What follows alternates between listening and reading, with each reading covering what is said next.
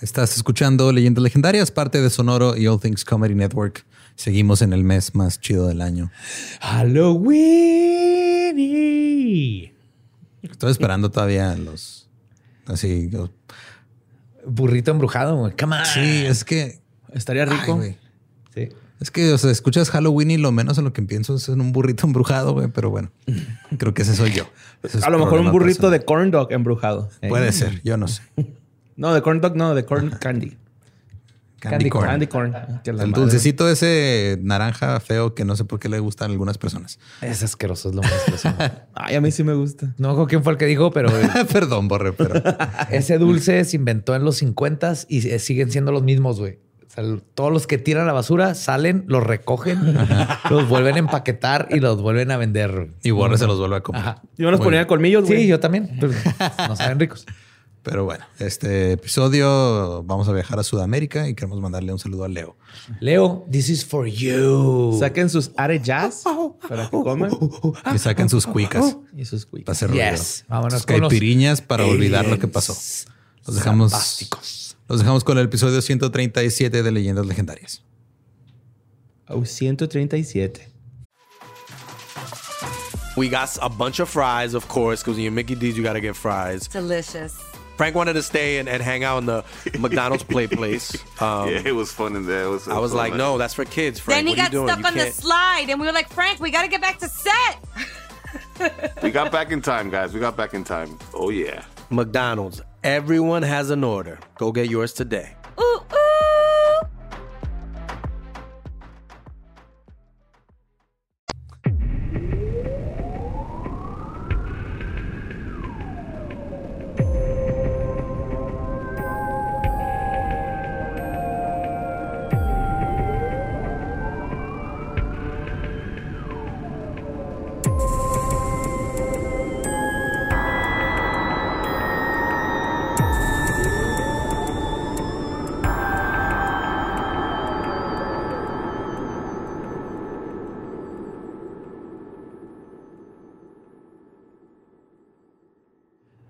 Welcome to Leyendas Legendarias, el podcast en donde cada semana yo, José Antonio Badía, le contaré a Eduardo Espinosa y a Mario Capistrán casos de crimen real, fenómenos paranormales o eventos históricos tan peculiares, notorios y fantásticos que se ganaron el título de Leyendas Legendarias y ya es Halloween.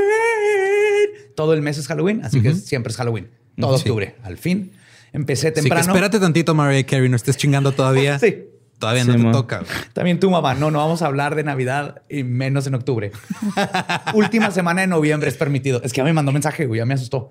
Y de hecho me dijo, no te asustes, te voy a marcar mañana para hablar de, del plan de Navidad. Y yo, no, no, madre, aquí sí pinto mi línea. Mi mamá también me dijo así de, ¿qué van a hacer en Navidad? Y yo, no sé.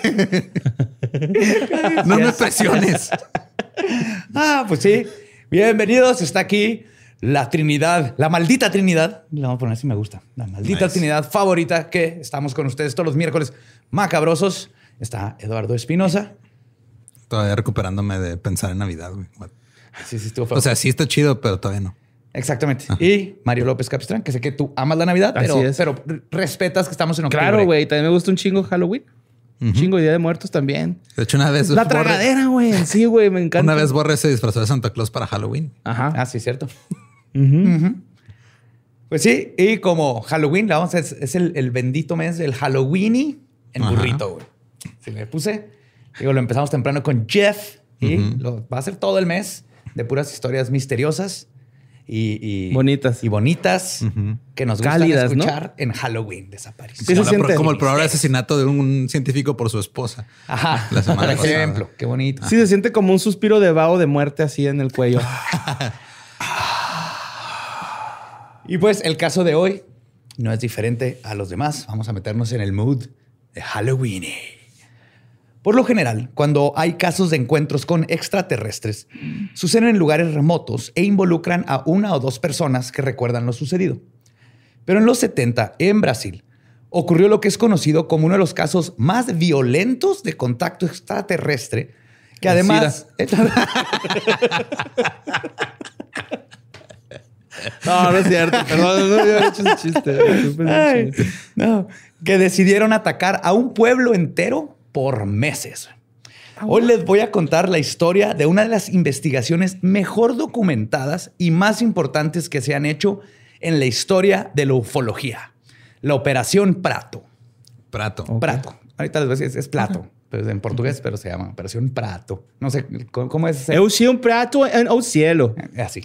Ya sé que borré, eh, me iba a salvar. Y todos los brasileños emputados ahorita. Sí. Leo, te mandamos un saludo, un abrazo, carnal. Pues esta historia es impresionante que no sea de lo más famoso. Yo creo que está ahí arriba para mí en el rango con Roswell y Betty Barney Hill, pero casi no se conoce y está increíble. Increíble.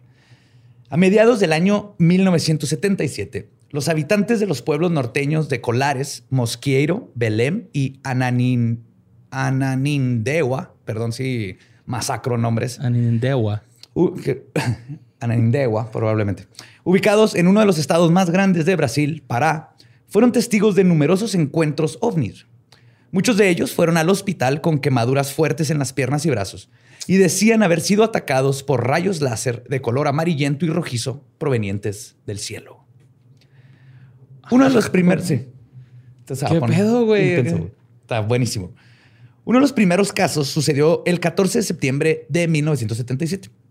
El pescador Abel Trinidade estaba escuchando la radio en su cuarto, aproximadamente a las nueve y media de la noche, cuando una luz intensa alumbró su aposento. La luz causó que quedara paralizado. Cuando al fin pudo recuperar el movimiento, notó que estaba sufriendo de un dolor de cabeza intenso y mareos que le duraron durante días. Tres semanas después, Manuel dos Santos vivió algo similar. Lo despertó una luz que entró a su cuarto. La luz lo paralizó. Su cuerpo quedó adolorido por semanas. Y durante las siguientes noches empezó a ver más ovnis volando todo alrededor del pueblo. Oh, cabrón. Ah, eso está cabrón. ¿no? Sí, se alumbraban, estaban en sus cabañitas. Es, es un pueblo de... De hecho, técnicamente es como una isla. O sea, está separado Ok. Del, Del de- continente. Del continente, pero eso es parte de Brasil, es en la parte norte. Y este, ahí empezaron, toda la isla empezaron a ver los, los ovnis volando por todos lados. Ay, güey. Por- luego Café Tacuba hizo la canción del aparato, ¿no? Y poco a poco, más pobladores comenzaron a ser testigos de las luces en el cielo o las luces que los perseguían. Las personas comenzaron a enseñar quemaduras y cicatrices donde habían sido tocados por esta extraña luz que sacan, como de película, que sacan una luz los ovnis. Ajá, y te, te toca y te quedas ahí. te paraliza, Ajá, te y paraliza. tenían quemaduras y, y se pone más, más cabrón. Otros mostraban síntomas más extraños como la pérdida de cabello solo en el área donde el haz de luz los había tocado o, y- o su piel tenía extraños sarpullidos que no podían ser explicados. Porque se veían las naves y echaban como una luz y luego también tener unas como más delgaditas tipo láser. Para mí que eran naves adulteradas, güey. Sí, esas madres te dejan adolorido por semanas. Sí, crudota que te da de tres días. Sí, güey. Traían luz neón en vez de así como la y luz de... negra. Era claro que los rayos no eran para jugar con los seres humanos como si fuéramos gatitos y hacernos correr por toda la selva. Que estaría adorable, la Sí, neta. que llegaran los aliens a aventarnos láseres y estemos ahí como pendejos, como gatos persiguiéndolos. que en teoría, si te pones a pensarlo, esas son las luces en el cielo. Sí, pues hay una aparición de luces en el cielo, estamos ahí nomás como gatitos. Mira, mira. Sí. Pues lo que parecía ser alguna especie de sonda exploratoria, además dejó evidencia física. La doctora Walaide, Welaide Cecim Carvalho, quien era la directora de la unidad de salud en Colares, documentó en sus notas estos hallazgos. Y cito, son dos hoyos paralelos como si unas agujas penetraran en la piel de las personas. Ah, cabrón. Sí, ella tenía solo 22 años cuando esto sucedió y era totalmente escéptica al fenómeno al principio. Pero les empezó a llegar gente que tenía así dos perforaciones, este sarpullido o les faltaba cabello en esa parte y se ve así como si les hubieran Como ir al IMSS a vacunarte, carnal. Igualito. Que Llegas, sales con una bola y, y con fiebre. Te dan bolas en lugar de quitártelas. Sí, ¿no? Welaide trató este, a por lo menos 30 pacientes diferentes que fueron admitidos al hospital con quemaduras extrañas y extrañas marcas de lo que describía como las dos picaduras paralelas con un objeto punzocortante, casi siempre en el pecho o el cuello. Además de que varios de sus pacientes presentaban síntomas de anemia y mareos. Este Pero ¿Eran, ¿Eran incisiones así como línea o eran puntitos? puntitos, como si dos agujas tuvieran así. Pero para, o sea, Nada más el puro puntito. Pues que si son dos puntitos, pues en teoría. Pues están paralelos, pero- Paralelos ajá. siempre. Pero, o sea, me llamaba la atención que se refería como paralelas, que eran como incisiones. yo también en línea. Así Ajá. lo describe, Ok. pero no si eran, si eran hoyitos porque hay fotos y se ven así. Ah, ok. Ay, güey. Ese factor de la anemia que les contaba fue lo que comenzó el rumor de que las luces estaban siendo usadas para sacarte la sangre. Líquido en la Líquido rodilla. Sí, fue una campaña de vacunación, ¿no? al pecho y al- Sí, Daba sí. magneto suelto, güey. Con el tiempo, sus pacientes presentaron síntomas como migrañas, fatiga crónica y una sensación de estarse quemando. A pesar de que les tomaban la temperatura y estaban Ah, bien, pero ellos pero estaban ardiendo. como- Ajá. En una ocasión decidió llevar a dos de sus pacientes que estaban muy mal a un hospital en la capital de Belém para que fueran tratados, pero ambos murieron. De hecho, la causa de muerte fue así como, pues se murió, así como paro cardíaco. Causa de muerte cesó de vivir. Sí, Neumonía típica, ¿no? Pues la doctora había trabajado con pacientes de cáncer y en sus apuntes dijo que las quemaduras alrededor de las punciones eran consistentes con quemaduras hechas por radioterapia, específicamente con cobalto 60. Ah, qué. It's back. No Piu, piu, piu. Juaritos represent. No, pero en los 70 todavía no mandábamos Les varilla. mandaron varilla infectada para hacer sus naves, No, no. No, todavía no. No, Pero todavía, sí, sí. todavía no dejaban los aliens la máquina de rayos X allá en el Junkie. El, güey. el, el Fénix. Pero sí es interesante que parezcan quemaduras de radiación. Y estos casos comenzaron a ser muy conocidos en la región. Y lo más impresionante de todo es que quienes vieron a los ovnis no fueron unos cuantos, sino cientos de personas. Unas 500 para ser exactos. Ay, cabrón. El periodista Carlos Méndez, quien cubrió este caso ampliamente, dijo, y cito, nunca voy a olvidar el pánico en los rostros de la gente que decía haber sido atacada por luces del cielo y que decían que les habían chupado la sangre. Y agregó que él solo había entrevistado a unos 80 testigos diferentes. Ok. Y cuando la voz empieza a correrse sobre lo que está sucediendo, los brasileños norteños ¿no? incluso comenzaron a organizarse para ir a tirar paro y sacar a la chingada a quien estaba atacando a sus compatriotas. ¿no?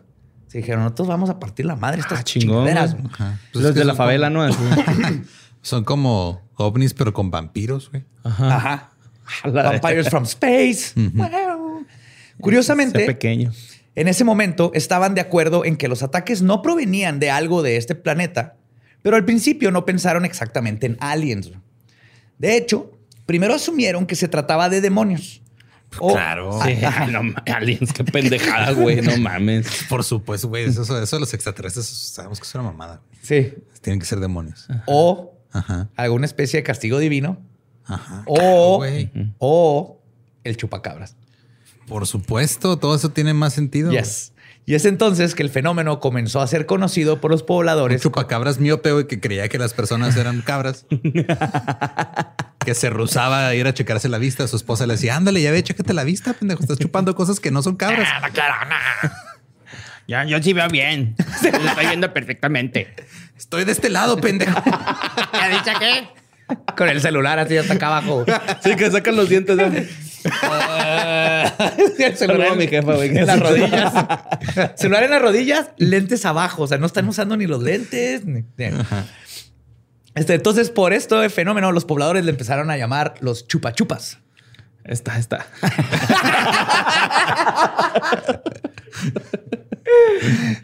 También le decían este, los bichos, las brujas, los bolas de fuego, cosas así. Pero él es más conocido por los chupachupa o los chupachupas. Ok. Sin saber contra qué o quiénes estaban peleando, la histeria colectiva se agravó en pocas semanas. El pánico satánico se aferró de los pobladores y muchas familias comenzaron a unirse para combatir al enemigo de la forma más lógica que pudieron pensar. Rezando. No, estos sí eran, eran norteños, Ah, ok. güey. Sí hicieron algo, güey. Prendieron fuego para ahuyentar a los no deseados, mientras que otros iban por las calles golpeando latas. Y lo prendían Sí, ¿Saben qué funcionaría para deshacernos de gente que no queremos? Tráete el manual de la caca de la KKK. Casi, güey. También prendieron cohetes. Ajá. Así tenían como si fueran misiles. Estás viendo un tiramisiles de acá. y los prendían y los mandaban al cielo para que explotara y ahu- ahuyentara a los chupa chupa. Chale, güey. Obviamente esto no funcionó.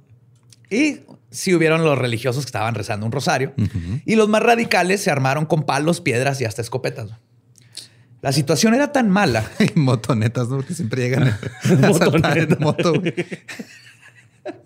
¿Por hay tantos videos de eso? Pues la situación era tan mala que se comenzó a evacuar el lugar. Las mujeres y niños salieron de los pueblos y los hombres se quedaron a cuidar sus propiedades. Incluso el alcalde de de ese tiempo dijo, y cito, no hubo un momento de paz en esos tiempos. Ay, güey. O sea, todos. O sea, hasta el alcalde así, eh, de que sí, güey, la neta sí pasó esa Sí, fue pendejada. un movimiento bien cabrón. Pero la verdad es que nadie sabía a qué se estaba enfrentando. Y cuando la quemadera y el ruido no ayudó, decidieron pedirle ayuda a las Fuerzas Armadas. Cuando la noticia de lo que estaba sucediendo llegó a los altos este, mandos y por la cantidad de testigos, no fue ignorada, a pesar de que tardaron 90 días en llegar. Ok. Pero llegaron. Pero para Como esto ya... de AliExpress. Sí. Y luego llegan los Boy Scouts, güey. Güey, pedimos la Fuerza Armada. Y pues ni pedo, güey. Pues quédate con los el Boy Scouts. ahí Los de casco azul, también. ¿no? Los de casco azul, güey. Los de la ONU. Sí. Pues el coronel Camilo Ferraz de Barros asignó al capitán de aeronáutica Oirangue Bolívar Soares Nogueira de Holanda Lima, Que tuve que googlear un chingo, no encontraba dónde quedaba Holanda Lima, güey. Creí que era un lugar. No, así se apellida. Se apellida Holanda Lima. De hecho, no es Holanda, es Ollanda. perdón. Ollanda. Ollanda Lima. Ahí en, en Perú, ¿no, güey? Sí, es que no tenía sentido. Ollanda Lima, pero sí, soy Yanda Lima. Para que armara un escuadrón de investigación compuesto de 30 hombres. La misión duró cuatro meses. Los hombres de Ollanda, militares de la Fuerza Aérea, armaron campamentos en la costa de Pará. Todos portaban armamento, binoculares, cámaras de video Super 8 y cámaras fotográficas. Se traían bastante eh, equipo. equipados. Durante el día, los militares se dedicaron a entrevistar a los cientos de personas que dijeron haber visto a los objetos voladores. Y durante la noche se dedicaron a mirar el cielo pacientemente. A la investigación la llamaron Operación Prato, que significa Operación Plato. Platillo o porque el platillo volador. Y ocurrió entre octubre del 77 y enero del 78. Ay, cabrón, estuvo largo. Sí. Y cito, la Operación Prato fue la misión militar más grande para investigar ovnis que se haya hecho en el mundo. Según el, ufo- el ufólogo A.J. Bart, y le creo, o sea, tantos meses con el ejército ahí parados, nomás esperando A captar algo, uno. tomando fotos, entrevistando gente. Por eso es tan importante este caso, que se me hace raro que no sea más conocido. Pero como suele suceder con todo este tipo de casos, a pesar de la inmensa operación, el misterio nos iba a mostrar difícil de descifrar. Incluso Tiago Luci Tacchietti Tiachetti, presidente de la Comisión de Ufólogos de Brasil, dijo, y cito, lo que más me impresiona es el hecho de que investigamos algo tan increíble y hasta el día de hoy no somos capaces de explicar qué es lo que pasó. La Operación Prato también descubrió e investigó un par de avistamientos ovnis que se remotan a unos meses atrás, en abril del 77. En el estado de Maranao, al este de Colares y Belém.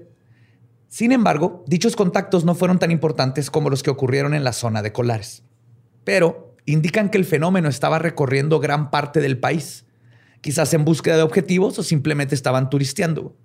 La respuesta a esto solo los tripulantes de los ovnis la podrían contestar. Pero quiere decir que venían desde varias partes y Ajá. por alguna razón decidieron empezar a atacar aquí. güey. Qué raro. Según el capitán Ollanda, y cito, los ovnis se movían de Maranao a Colares, Belém, Monte Alegre, Santarém y Manaus. Cubrieron una gran parte de la región del norte de Brasil y las franjas de las Amazonas.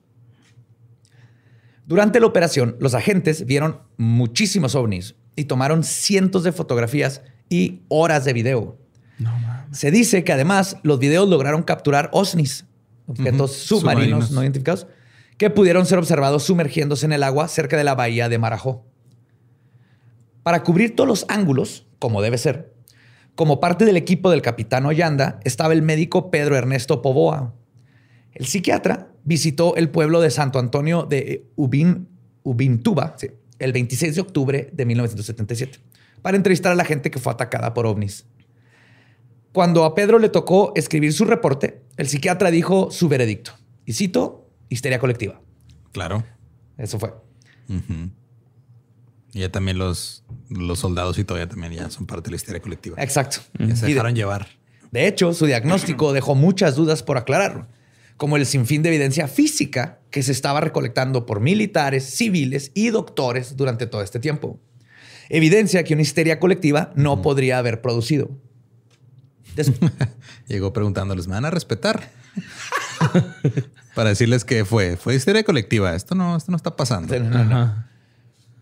Pues después de escuchar la opinión del psicólogo, la Fuerza Aérea intentó minimizar que se esparciera esta histeria.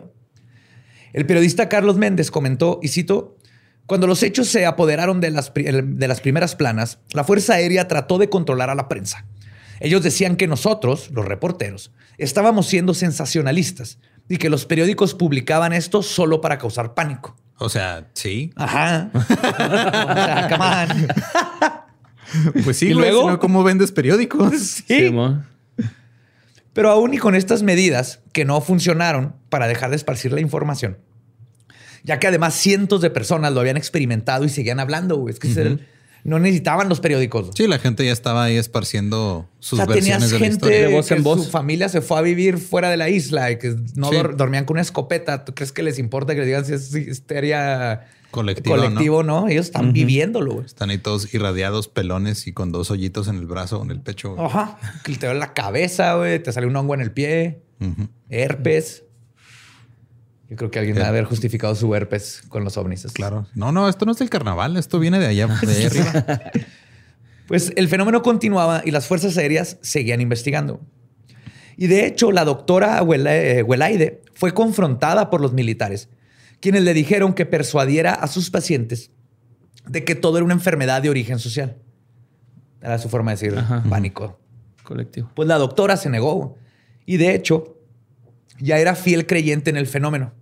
Porque además, para este tiempo, fue testigo de una de estas naves. Incluso vio a dos entidades adentro de ella. Ah, cabrón.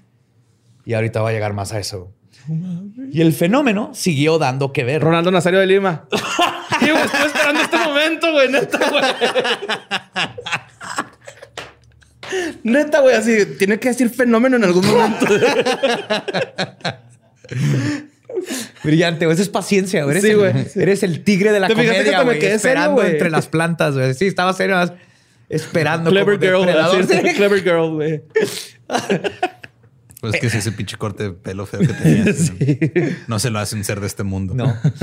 Pues Ni de juega, de sí, verdad, este- toda la luz así en la cabezota, güey, nomás aquí. Nomás le quedó el copete. Es donde se tapó. En algún punto de la investigación, los agentes del Servicio Nacional de la Información entraron para ayudar a los encargados de la Operación Prato. O sea, se metió el equivalente de, asumo que es como el FBI, güey. Ok. Jorge Besa, uno de estos agentes, fue asignado al municipio de Belém, donde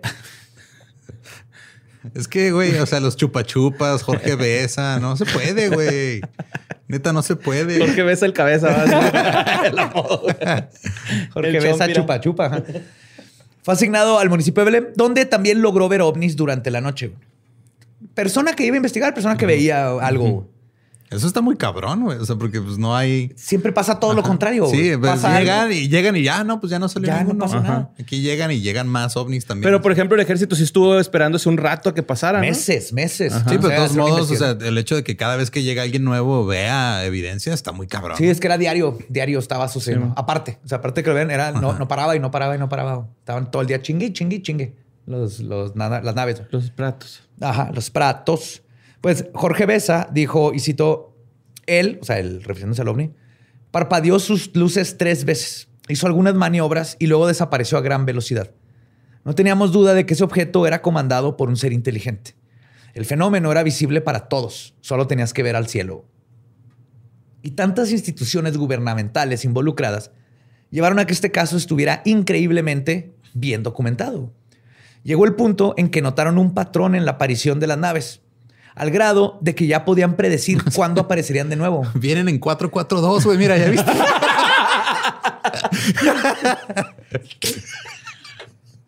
Oh, no, burlaron a nuestro ejército.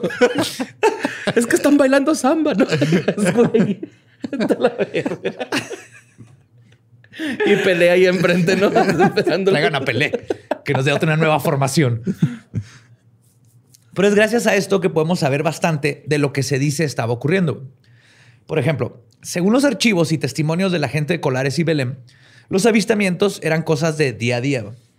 Nina Martínez da Silva, de 38 años, contó que estaba sola en su casa cuando, y cito, vio por la ventana y observó una luz u objeto moviéndose de este a oeste a tan solo 20 metros del suelo. Ella no escuchó ningún sonido. Nina dijo que no era la primera vez que veía estas luces. Amelia Martínez, de 77 años, narra que iba caminando a su casa con una de sus hijas cuando logró ver una luz muy brillante. Ella vio el objeto a lo lejos, pero como si aquellos seres se dieran cuenta de su existencia, cambiaron su curso hacia donde ella estaba. Ah, cabrón. Eso Como está que de pinche miedo, güey. Estaban sondeando a ver qué veían Sí. y luego se fueron tras de ella. Literal, la gente corría que venía la luz hacia atrás de ti, güey, de película. Es que son como depredador han de ver, ¿no? Así con sus. ¿Quién sabe? Con, Como rojitos, ¿no? Acá. Ajá, Heat Vision. Ajá. térmico. Las dos se escondieron debajo de un árbol. El objeto se detuvo unos minutos cuando estaba encima de ellas y luego empezó a moverse lentamente, güey. Y eh, veían la luz atravesar el árbol. güey. Y cito, Doña Amelia no sufrió efectos físicos ni miedo y dijo que el objeto era muy hermoso y le complacía haber presenciado algo así. Mira, Doña Amelia es de las mías. güey. ¡Qué bonito! Mira. Sí. Siempre los paran con algo bien estúpido, güey. Si no es este agua, es árboles o es es una bacteria, güey. Head and shoulders. O sea, no, no vienen preparados los aliens para nada, güey. No. Polanca, ¿o qué- ¿de quién es la canción en Mars Attacks? Slim- este es Slim Whitman. Ah. Ajá. Indian Love Call. Pues según Amelia, la nave no era muy grande, solo medía un 1.30 metros. Y cito, eh, redonda como un plato invertido con una protuberancia filosa, de donde venía una luz rojiza, la cual cambiaba de, a color azul, lo cual daba una impresión de que el objeto era transparente. También dijo... Cabrón. Ajá. Eso describen mucho, ahorita lo voy a volver, pero Están muy chiquitos, güey, como si fuera un dron o algo es así. que hay de varios tipos. Como es, las naves sé. de Saiyajin, ¿no? Justo, habían, dro- por como se ve, habían drones, habían como que carro individual así para dos personas y habían, eh, sí, dron, coupé, sedán, minivan. sí, y, y- y el caraván, porque estaban las nodrizas, también veían las naves gigantes. Ajá. Ay, güey. Y los drones eran estas bolas como No de electricidad, güey, que bajaban y hasta se metían a las, a las casas. güey. Tú estabas dormido y de repente uf, hay una bola así como luminosa Ah, no mames, qué pedo. haciendo así. Y luego piu, piu, piu, piu, piu, piu, piu, piu. Y ya dos, dos bols. Ajá. Ay, ¿Nube voladora o qué? No, güey. Y cito apuntaron los que lo entrevistaron que la doña no vio formas humanas dentro del objeto. Dice que su movimiento era lento, pero en momentos aceleraba a la velocidad de un jet. Doña Amelia está muy lúcida y segura de lo que vio. Ok. Doña Amelia, como les decía, no vio ningún tipo de ser humanoide en la nave. Pero quien sí lo hizo fue Manuel do Espíritu Santo, de 20 años. Ese es el apellido de Pelé, güey, ¿no? No, es Edson antes de nacimiento. Ah, sí, cierto. Dije, no estos apellidan así, güey. qué feo. No, pero sí hay muchos apellidos que tienen connotaciones religiosas muy cabrones. Ajá. Pues a finales de octubre, en el pueblo de Santo Antonio de Tagua, Manuel estaba con sus compas de la prepa, Julio, Pablo y Deca, cuando vieron una luz amarilla detenerse a 20 metros de distancia. Luego se dieron cuenta de que era una nave, en forma de barril, con dos tubos que salían, uno por la parte de abajo y uno como de un lado. Ah. Imagínate un barril parado. Ajá. Bajo un chavo nalgón. Y lo- Pongan caliuchis, dijo.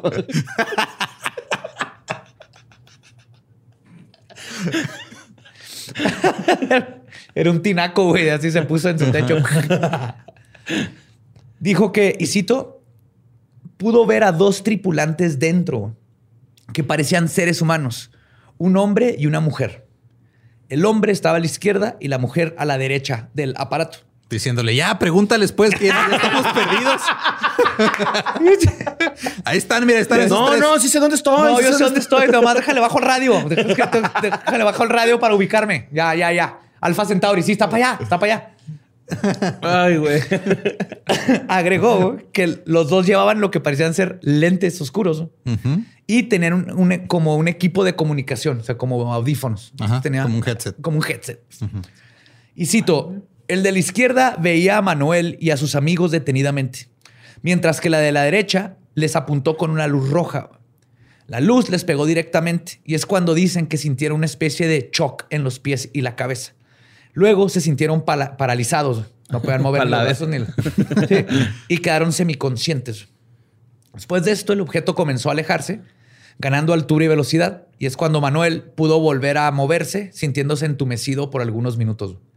O sea, atacó a todos, así, piu, piu, piu, piu, piu, y a todos los dejó crudos. Ajá, y pum, se fue. Y este no fue el único incidente Era donde para entrar una pandilla alienígena. Güey, tienes No, que si, poner- ves un- si vas corriendo ves un ovni de atrás de ti aprendiendo, apagando y prendiendo las luces, güey. Tú les tiras el láser. Y este no fue el único incidente donde fueron avistados EBS. Francisco Enrique de Sousa vio una luz en el cielo. Al poco tiempo notó que era solo una de las varias luces que emanaban de una nave cilíndrica que tenía unos 7 metros de diámetro. Ok. Esta se acercó a Francisco y cuando estaba a pocos metros del suelo, abrió una compuerta. Dentro pudo ver a dos entidades, también las describe como una masculina y una femenina, que estaban sentados como si estuvieran en un automóvil. O sea, se abre la compuerta y están así como en sus asientitos. Y están completamente inmóviles. De repente, la luz que estaba bañando a Enrique comenzó a succionarlo güey, como si fuera un imán. Así que el pobre hombre asustado se aferró a una palmera con los pies y las manos. Wow. Sí, se ag- agarró, güey. Dice que la luz le, lo quemaba, güey. Le, quemaba bien culero. Ajá, Y este güey, ah, no. Y declaró que comenzó a llorar, güey, porque entre el dolor de la luz más se estaba raspando el pecho contra la, Con la palmera, palmera. porque lo estaba jalando hacia arriba y él iba arrastrándose contra la palmera, pero estaba ahí agarrado. güey. Y le causó abrasiones bien cabronas. Y este dice que llegó un punto en que dijo, me voy a morir. Aquí quedé. Y si no, es, si, no, si no fuera suficiente eso, después de un tiempo dice que comenzó a sentir como si le echaran un líquido caliente sobre todo su cuerpo, pero no estaba mojado. Pero era la sensación. Ajá. Pero Enrique seguía prensado como koala, zambero a la palmera, güey. y eventualmente los tripulantes de la nave se dieron por vencidos, la luz se apagó y ¡fiu! La nave desapareció. güey. Pero el no se soltó, güey. Intento de abducción. Ajá. Sobrevivir a eso está cabrón. güey. No, pues sí. Ay, Pero pues, ¿Cómo se bajó de la palmera? ajá. Pues con cuidado.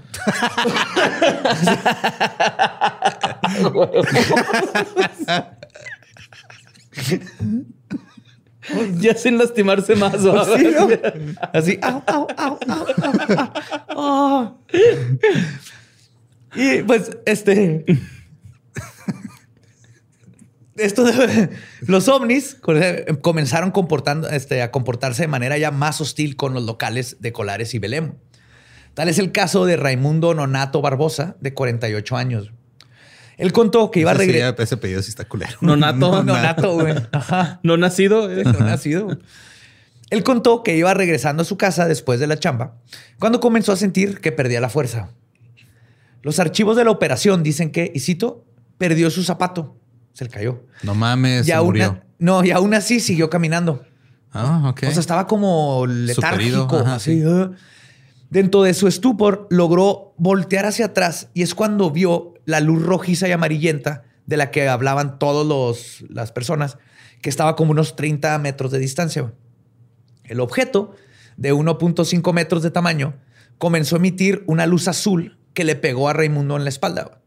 No emitió ningún sonido, es lo que dice y recuerda, y dice, y citó, muy asustado, agarró fuerzas para correr a la casa de un amigo que vivía cerca, gritando por ayuda.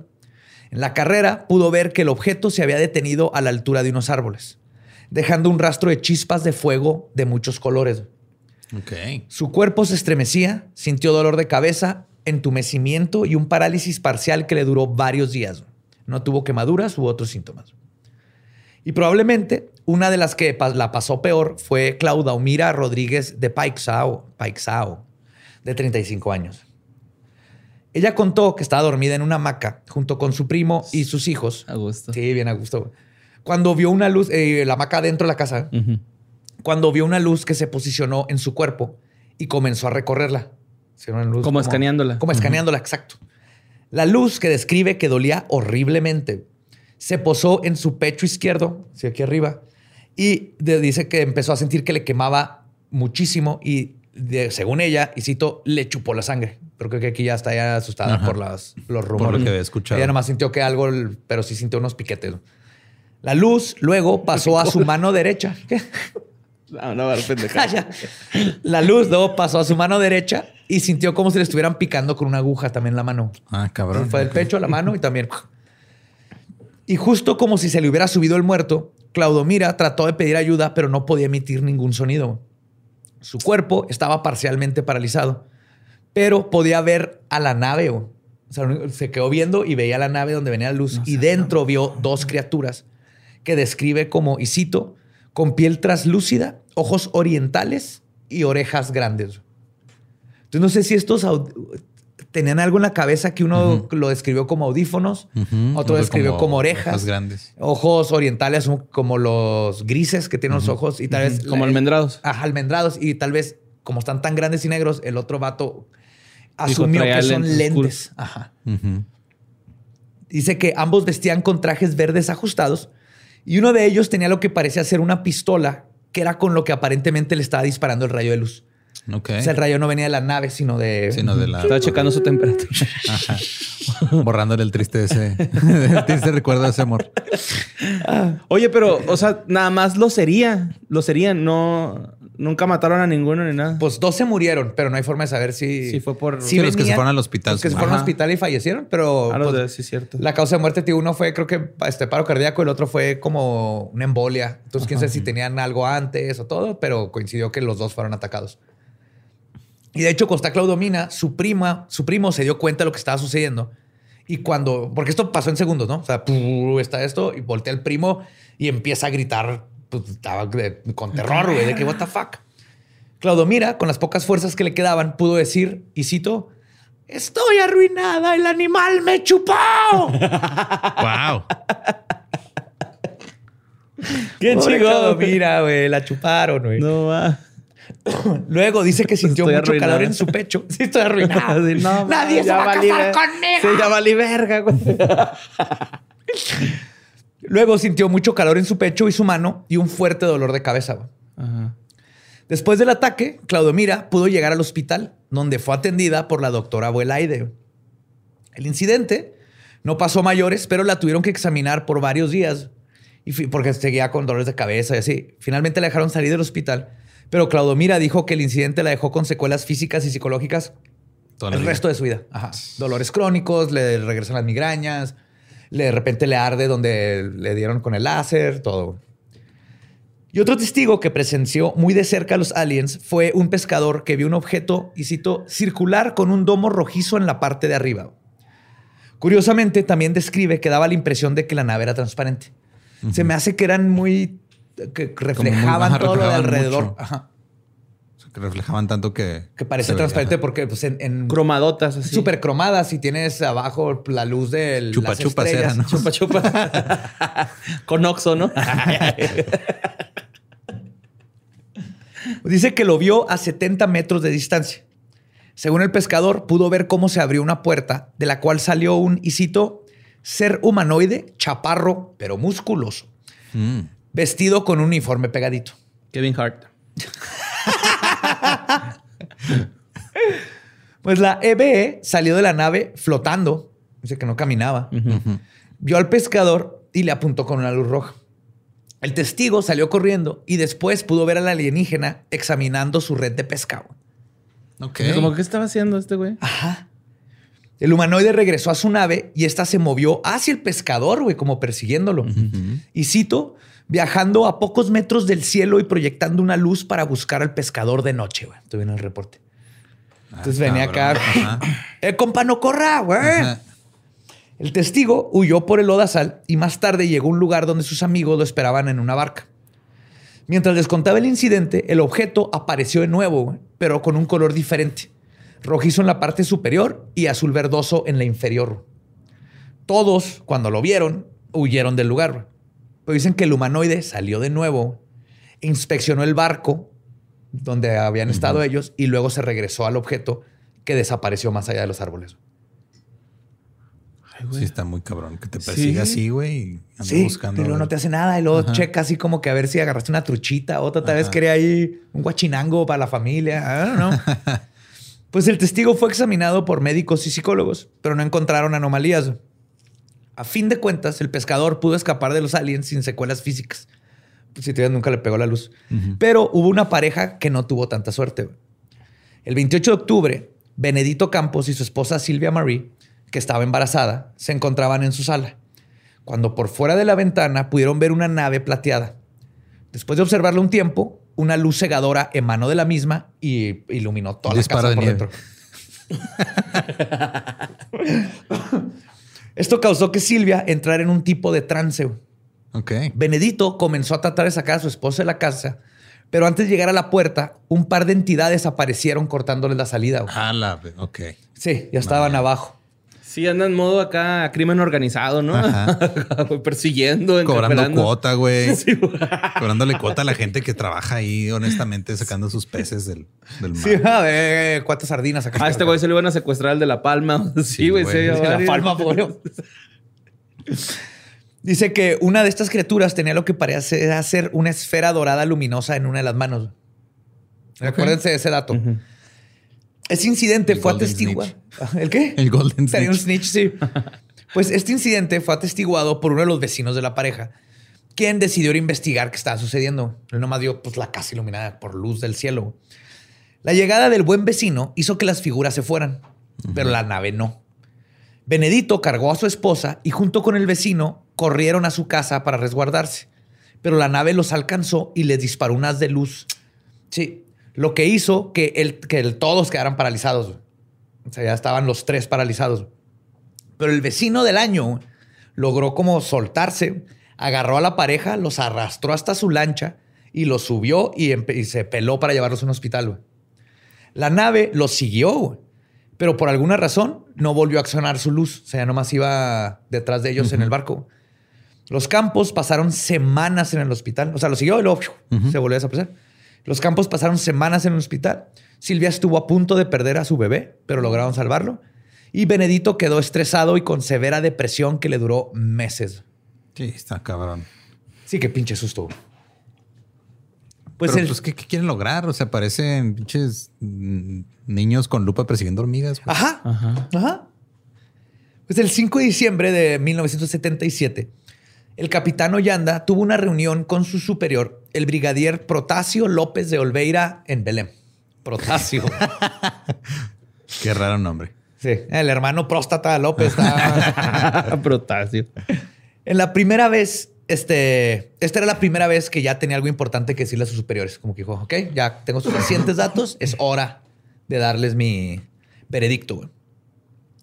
Güey". En algunas ocasiones previas, cuando alguien le preguntaba si había visto algo extraño, él solo decía, y cito, vi algunas luces, nada más. Sin embargo, el capitán Ollanda y el sargento Joao Flavio Costa ignoraron ver algo enorme a 100 metros de distancia sobrevolando el río Guajaramirim. El objeto, que tenía forma de balón de fútbol americano, y cito largo y puntiagudo, fue filmado por la milicia. No había lugar a dudas. Se trataba de un objeto volador no identificado del verbo nave que no es de este planeta. O sea, es una nave que está flotando. Y además dijeron que dentro de la nave había, y cito, una criatura extraterrestre. Ay, cabrón. O sea, lo alcanzaron a ver. Sí. ¿Ves que muchos los ¿Pero era nodriza o era...? Esta, al parecer, es no dice, Estaba está grande. muy grande. Extrañamente, después de tanta investigación y ahora con el capitán Amando proporcionando su propia experiencia, el brigadier Protasio no se entusiasmó ante los presuntos avistamientos. Al contrario, tal vez por tirar de loco a Ollanda o quizás porque el testimonio de un comandante le daba credibilidad al incidente y querían encubrir algún secreto de Estado, decidió echar abajo la operación Prato. La investigación duró cuatro meses, pero continuó de manera no oficial durante la mayor parte del 78, por el interés personal de muchos de los investigadores. Ajá, ellos le siguieron por su cuenta. Sí, ya ellos así de que, güey, yo, yo sé aquí. lo que vi, ya grabamos, ahí está todo. Ya yo me lo aviento. Y los otros güeyes, los, los soldados que andaban ahí... ¿qué, A güey? muchos los regresaron. ¿eh? Pero... eh, Pues sí, pero pues no ahí se los van. habrán... Nada más han de estar ahí este, contándole a sus otros compañeros en el ejército. No, neta, te juro que sí vi ese pedo, güey. Y los otros estamos viéndonos con cara de. Eh, pues, entonces al vato ahí, güey. pinche, como koala, güey, Pinche don acá. güey. Ese don ya está bien tronado, güey. Tíralo al Sí. Nos amarrábamos acá uno todo para que no, no nos tuvieran, güey. El periodista Ademar José Gabe- Gebaerd, editor de la revista UFO o UFO, dijo años después que, y cito, desafortunadamente todos los soldados que participaron en la operación Prato están muertos, refiriéndose a que para estos tiempos. El último de ellos, por cierto, fue el capitán Ollanda. También agregó, y cito, Aeronáutica dice que toda la información relacionada con la operación Prato ya está disponible al público, pero yo no creo nada de eso. Porque O sea, piensa tienen algo que, información que faltan tengan cosas. cosas. ocultas. Sí. En agosto, Gobierno brasileño, corrupción en Latinoamérica. Claro que no. ¿Crees? De hecho, todo esto viene de que en agosto de 1997, Gebaerd recibió una llamada de Ollanda para decirle que sí lo quería entrevistar. Durante su encuentro, Ollanda, ya viejo y retirado, dijo que tenía miedo a que lo fueran a abducir unos aliens. Y también dijo que la investigación estaba muy bien documentada. Ollanda habló de la existencia de 500 fotografías, 16 horas de video en formato Super 8 y Super 16 y una pila de por lo menos 2.000 páginas llenas de reportes y testimonios de la gente. Cabrón. También agregó, y cito, ese monstruo azul, aunque era muy brillante, podía verse sin que te quemara los ojos, refiriéndose a la nave sota. norte americano. Y para agregarle samba al misterio, güey. Ollanda también contó que también fue víctima de un encuentro. Y esto fue lo que lo hizo este, A ir con su brigadier. ir, no, deja tú hablar y sacar todo lo que sabía. Ah, ok. Como que sabía que algo andaba raro. Fue despertado durante la noche por una luz brillante, cuando en la puerta de su cuarto apareció una entidad que no tenía facciones reconocibles. Caminó hasta su cama y se sentó a su lado. Luego, con una voz descrita como metálica, le dijo al oído que, le- que no le iba a hacer daño. Y esta entidad también tenía en la mano Una una, bola esfera dorada como que brillaba. Dos meses después de esta entrevista, el capitán Ollanda, que ya era coronel, de hecho, Vio un dragón así enorme, güey. que No mames, se juntaron todas. Qué chingón, güey. Pinche Krillin. Pinche Otra vez. No, este Ollanda fue hallado muerto en su, en su habitación, güey. Se había colgado con una de sus sábanas. Fuck, güey, qué mal pedo. Y una teoría, que obviamente es la más morbosa e interesante, güey, dice que lo habían suicidado a la Jeffrey Epstein por haber revelado información ultra secreta. Que pues la, la coincidencia sí es mucha, ¿no? Y obviamente van a Ah, pasar sí. este tipo de... Ya cuando al fin sale y dice todas estas cosas y luego se suicida. Pero eh, también hay gente que dice que ya había intentado suicidarse antes, Ajá. entonces no hay forma de saber, pero obviamente pues, no puedes negar que vas a- van a hacer una conspiración de un hecho así, güey. Sí. Pero hay quienes, aparte, creen que Ollanda fingió su muerte, se cambió de identidad y se mudó a otro país. No creo. No, eso ya está muy sí se suicidó. Está muy crazy. Sí. Pero Gebaert no cree en todas las hipótesis que les, esté, que les acabo de contar. Él dice, y cito, no creo que haya sido una eliminación de testigos o una teoría conspiratoria. La verdad, ya se había intentado suicidar antes, que es lo que les decía. Sí. O sea, ya tenía. Es que también, o sea, si toda. o sea, es un incidente súper cabrón que te cambió la vida, te, te mandó, básicamente te arruinó la. No te la cambió, te la arruinó más que nada. Si quedas con secuelas bien cabronas. Sí, sí, ya tenía problemas. Sí, luego también imagínate saber, hay, hay vida fuera de aquí, güey. ¿Qué más hay, no? O sea, si ya tienes alguna depresión o algo, el saber que somos un puntito azul en medio de la nada y que hay cosas que tal vez nunca conozcamos también no le debe haber ayudado mucho. Pues sea cual sea la causa, la información que tenía Ollanda se fue con él y el caso se enfrió y se mantuvo en un cajón durante un par de décadas. Hasta que el 20 de mayo del 2005, la Operación Prato volvió a ser noticia. Durante todo un año, ufólogos brasileños hicieron una campaña para presionar a la Fuerza Aérea Brasileña para que liberaran archivos ultrasecretos que se habían estado guardando desde 1954. Ah, cabrón, 20 años antes de. Sí. de ese pedo. Ok. La campaña fue impulsada por el ufólogo A.J. Gaebert, quien piensa que la ufología no es un tema trivial en la política y además que la divulgación de dichos archivos será una victoria para la transparencia en el país. Y según Gebaert, le cambió el nombre y el apellido siempre, Gebaert, 36 mil personas firmaron una petición para lograr que se soltara esto. Y lo lograron, lograron acceder a los archivos. en y el por eso 2005 sabemos lo todavía que no había change.org. No, O sea, no, fue a mano. Fue a- de Fue a puerta en puerta. Sí. Creo que se sacaron más este, firmas de aquí que la última encuesta presidencial, ¿no? Sí. Y por supuesto, los de más relevancia y volumen eran los concernientes a la Operación Prato, de todos los, de, los que tenían. Pero los encuentros ufólogos de Brasilia lograron examinar 110 fotos y 160 documentos de la Operación Prato, Además, obtuvieron acceso a otros archivos relacionados a un avistamiento ovni que se remonta al 54 y una detección masiva de ovnis que ocurrió en el 86. Pero, por ejemplo, si ellos tienen 110 fotos, 160 documentos, Faltan Ollanda hablaba de casi 500 400 fotos, y fotos y 2000 documentos. mil, ¿no? mil- Más eh, videos y los videos aquí no venían. 1800 documentos. No están, no están los videos.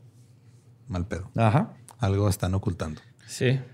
Y en noviembre del 54, el coronel Joao Adil de Oliveira dio una conferencia pública sobre ovnis en frente a otros brasileños muy influyentes en Río de Janeiro. Después de su conferencia, muchos pilotos dieron su testimonio acerca de sus intentos de interceptar ovnis que sobrevolaban acerca de la base aérea. Ok. Entonces, también se descubrió eso. Sí, también andaban cerca de las bases. Ajá, como en todos lados. lados. Cuentan que intentaron perseguir a los objetos no identificados, pero claramente con el equipo militar de esa época les fue imposible. Pero el solo hecho de que se haya mostrado por parte de las autoridades una apertura hacia el fenómeno fue suficiente para que los pilotos sintieran la confianza de contar sus historias que se habían guardado por años. Les digo, si conocen a alguien que es piloto, pregúntenle. O le ha pasado o conoce a un O compa que, que alguien ha le contó, visto. ¿no? Sí. Alguien le contó. Sí, sí, sí. Y justamente el coronel Oliveira estaba personalmente interesado en estos avistamientos, por lo que mantuvo una colección de archivos ovnis durante unos años. Pero su investigación se terminó cuando Oliveira murió pocos años después y nadie continuó con su investigación. Mm. Pero los ovnis no dejaron de presentarse. Otro gran avistamiento ocurrió el 19 de mayo del 86, como les contaba, cuando seis aeronaves de la Fuerza Aérea Brasileña, y cito, persiguieron a más de una docena de ovnis. Ah, cabrón. Incluso se dice que los perseguidores se convirtieron en los perseguidos cuando un jet fue rodeado por los objetos. Sí, cuando se dieron cuenta de, espérate, somos 12, esos güeyes son 6. Yep. Que no somos más de la mitad. somos la mitad. Resulta que cuando detectan esta gran cantidad de ovnis en los radares de la Fuerza Aérea, mandan a tres jets F-5E para perseguir a los objetos durante 30 minutos. El ministro Lima narró que los jets estuvieron a tan solo unos kilómetros de distancia de los objetos, pero que la persecución se invirtió cuando uno de los aviones fue rodeado por 13 luces coloridas. Y cito, siete de un lado y seis del otro. El ministro del momento, Octavio Moreira, dijo que los aviones vieron luces de color, y cito, verde intenso rojo y blanco que se movían a velocidades de entre 250 y 1500 kilómetros por hora. güey. Ay, güey. No, sí. Sí traen turbo. Sí, traen nos. Aparte, no sé, o sea, no. Los maneja Toreto. Torero. Porque el poder de la familia. Claro, güey, pues andaban persiguiendo a una familia, por eso se les faltó encima. O sea, y todo eso fue, ah, o sea, eso fue después, fue en el 86. 86. Ok. Pues la persecución terminó cuando la propulsión antigravedad le ganó a los combustibles fósiles y los jets se quedaron sin gasolina. Ah, Por eso tu- tuvieron que retirar, güey, porque así que no, ya no tenemos gasolina, fuga. El incidente fue tan importante que Lima dijo, y cito, no es cuestión de creer o no. Eso requiere información, esto requiere información técnica y no tenemos respuestas ni explicaciones sobre lo que ocurrió. O sea, básicamente está diciendo, güey, no es cuestión de si pasó o no, pasó. Ajá. Lo que tenemos que saber es qué chingados ¿Qué, eran ajá, esas ¿qué madres. es eso y por qué me están amenazando? ¿Y por qué rodearon a un güey? Imagínate el vato que lo rodearon así de shit. Pues te dicen así con las nalguillas en las ventanas, güey. Sacándose la chora. ¿Tú madre. crees que les importa que le puede hacer? O le estaban tomando fotos. Así, ay, mira, esas, Así, wow, qué pedo, esas güey. madres este, prehispánicas. Sí, como cuando ves un delfín Voladoras. va así en el mar, güey. que, ah, fotos, fotos. Sí, sí, van de ver como tecnología viejísima. güey. Pues dos días después del avistamiento, Lima comentó que no se podía decir ni este más hasta que una comisión especial investigara los reportes. Se pensaba que podían encontrar nueva información en dos meses, pero no se volvió a hablar más del tema hasta el 20 de mayo del 2005. Ok. 20 En- años ahí sin decir nada. Ajá. Pero pues siempre tenemos esta idea de que Hollywood nos enseña que los ovnis solo visitan Nueva York y Washington. Pero creo que los brasileños han O demostrado... granjeros. O granjeros. O granjeros. ajá. Creo que los brasileños se han quedado, que nos demostraron que no se quedan atrás en el contacto con seres extraterrestres. Y quién chingados no va a querer ir a Brasil. Y a pesar del secretismo concerniente a la operación Prato, el gobierno brasileño ha hablado de avistamientos ovnis en más de una ocasión. Y además de liberar sus archivos ultra secretos, fue una, este, fue una decisión, perdón, el- además, el liberar los archivos secretos fue una decisión del presidente del país. O sea, Brasil es de los países que ha tenido de los más avistamientos que se conoce y es gracias a que están muy abiertos a... a- Y documentando, güey. y, so- y soltar la información más que nada. Porque ves que aquí en México salió así como que... Sí, tenemos uno. O sea que no, no, no, hay un chingo. Pero yo soy, estoy seguro que no es por malos, es porque han de haber perdido, Sí. ni han de guardar, güey. Sí, sí, sí. Si lo tenían en floppies, ¿no? Ya no Usan, saben cómo. Ajá, que usan un. Monopoly para planear el metro con dados y bonitos de Dungeons and Dragons. Imagínate para tener. Los exámenes de admisión lo aventan en un escritorio, ¿no? Los que se caen son los que Son no los- entran. ajá. Yep. Y pues la teoría, para tratar de explicar qué fue lo que sucedió por esos meses en Brasil, las teorías, perdón, varían.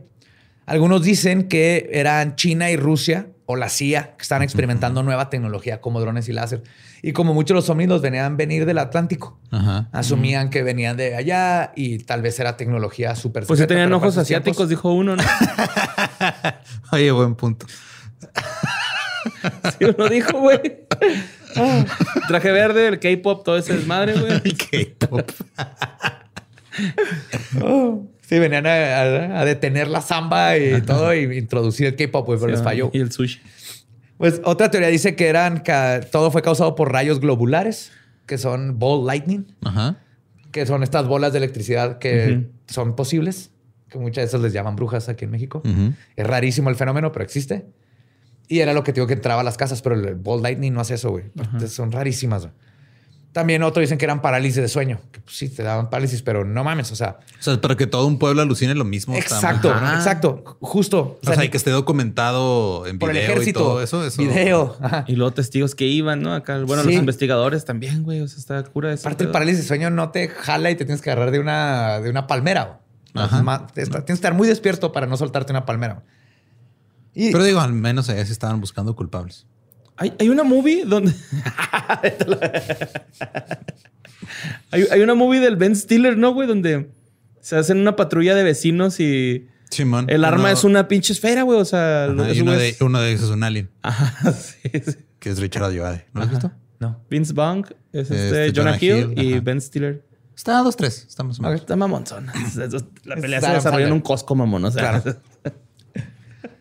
Pero aún así, pues ninguna de estas teorías por sí solas explican todo lo que sucedió. Y no se puede ignorar que este es uno de los eventos más importantes de la ufología que jamás se haya documentado. Y justo es gracias a esta documentación que no podemos ignorar todo lo que sucedió. El gran número de testigos, aunado a las fuerzas aéreas y la gran cantidad de documentación que se levantó, deja mucho que descubrir aún sobre este fenómeno y su alta extrañeza que siempre lo sigue. Por ahora, la Operación Prato quedará como un gran contacto con un fenómeno fuera de nuestra realidad, en espera a ser resuelto. Y mientras tanto, pues seguiremos esperando. Esa fue la historia de la Operación Prato. Venían a callar todas las pinches cuicas, güey. sí. La investigación va creciendo. Sí, es que sí, o sea, yo no sabía nada de esta madre, y la neta sí, es un chingo de Son de esos casos que. Ajá. por, lo quieres este, desacreditar, explicar. Uh, to- do it, ¿no? Hay que buscar la razón, pero es... No puedes ignorar 500, más que 500 testigos. Este, la Fuerza Aérea, física. el FBI o el Ah, no, claro que puedes ignorar todo eso. Bueno. o sea, sí. Sí, me refiero a que, pero que no, no se vale ser un este, pseudo escéptico Ajá. que nomás dice, no, no, eso es Nah. imposible. O, ah, no, fue histeria colectiva. Ajá. Ok, pero y, y esto, y esto, y esto, y esto, y esto. Ah, no, pues fue parálisis de sueño. Eso no explica Ajá. esto, y esto, y esto, esto, esto. El gas de pantano y el, Ajá. Increíble. el pescador que andaba huyendo. Ese, ¿Qué Mucha- pedo, güey? Ese me dio miedo, la neta. Las fotos de las quemaduras, la doctora, este, los, los exámenes médicos, ahí están. Sí, suena como una iniciación eso, güey. Acá lo de los aliens bajando a chingarse a los brasileiros, güey. No mames. Ese era su spring break, güey. Eran aliens adol- acá en prepa. Aliens adolescentes llegando a Brasil a la... El, ataque, Dawn, el ataque de los aliens adolescentes, güey. Está una movie, güey. Uf, Sí. Netflix. De aquí te lo escribimos, güey, ya, neta. Tú nomás No dinos. pedo. Tú brinca y nosotros volamos. Yeah. Y ustedes nos pueden seguir en todos lados como arroba leyendas podcast. A mí me encuentran como arroba ningún Eduardo. A mí como arroba Mario López Capi. A mí me encuentran como El Va Diablo. Nuestro podcast ha terminado. Podemos irnos a pistear. Feliz Halloween. Happy Halloween. This is Halloween. This is Halloween. Halloween. Halloween.